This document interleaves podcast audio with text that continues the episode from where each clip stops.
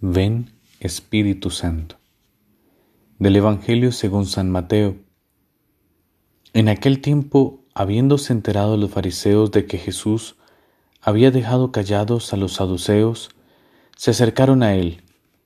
Uno de ellos, que era doctor de la ley, le preguntó para ponerlo a prueba, Maestro, ¿cuál es el mandamiento más grande de la ley? Jesús le respondió, Amarás al Señor tu Dios con todo tu corazón, con toda tu alma y con toda tu mente. Este es el más grande y el primero de los mandamientos. Y el segundo semejante a este, amarás a tu prójimo como a ti mismo. En estos dos mandamientos se fundan toda la ley y los profetas. Palabra del Señor, gloria a ti, Señor Jesús. Ayer precisamente, mientras rezaba en el día de San Bernardo, leí de su oficio esta frase, Cuando Dios ama, lo único que quiere es ser amado. Si Él ama, es para que nosotros lo amemos a Él, sabiendo que el amor mismo hace felices a los que se aman entre sí.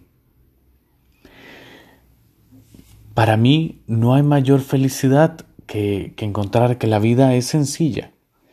Dios nos hizo sencillos, también recé ayer. Solo nosotros nos hacemos los complicados.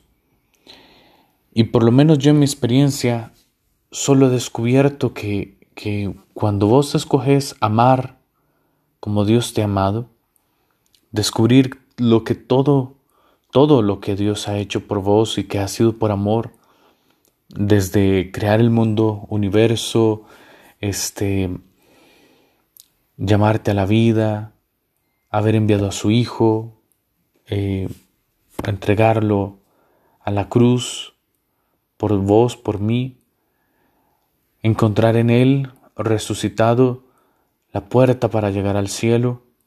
Si todo esto por amor. Cuando vos escoges amarlo de la misma manera, lo único que resulta es precisamente la felicidad. La felicidad. Amar de todo corazón lo que genera es la felicidad. También Santo Tomás de Aquino dirá que el primer fruto del amor es el gozo, la alegría.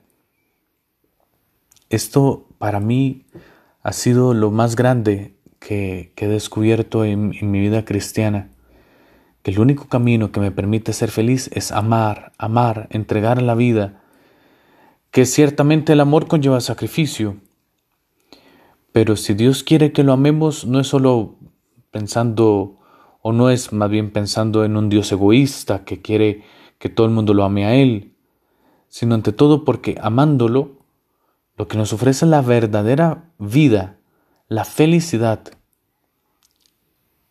se hace felices a los que se aman entre sí, a los que se aman entre sí.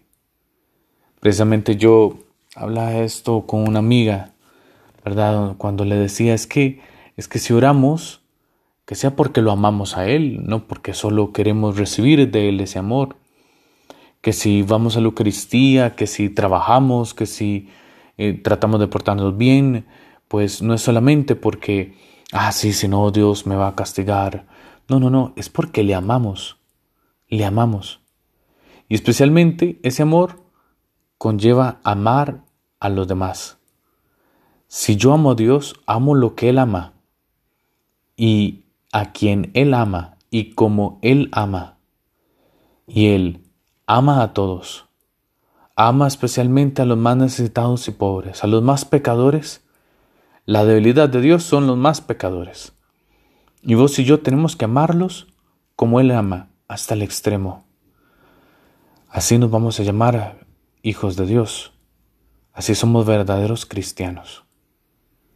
Pidámosle hoy al Señor, Señor, ayúdame a amar. Fíjate en la primera lectura también de hoy. A veces vos y yo somos como esos huesos secos, ¿verdad? Muertiticos.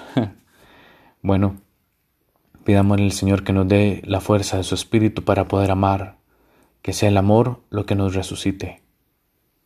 Gloria al Padre, y al Hijo, y al Espíritu Santo como era en el principio, ahora y siempre, por los siglos de los siglos.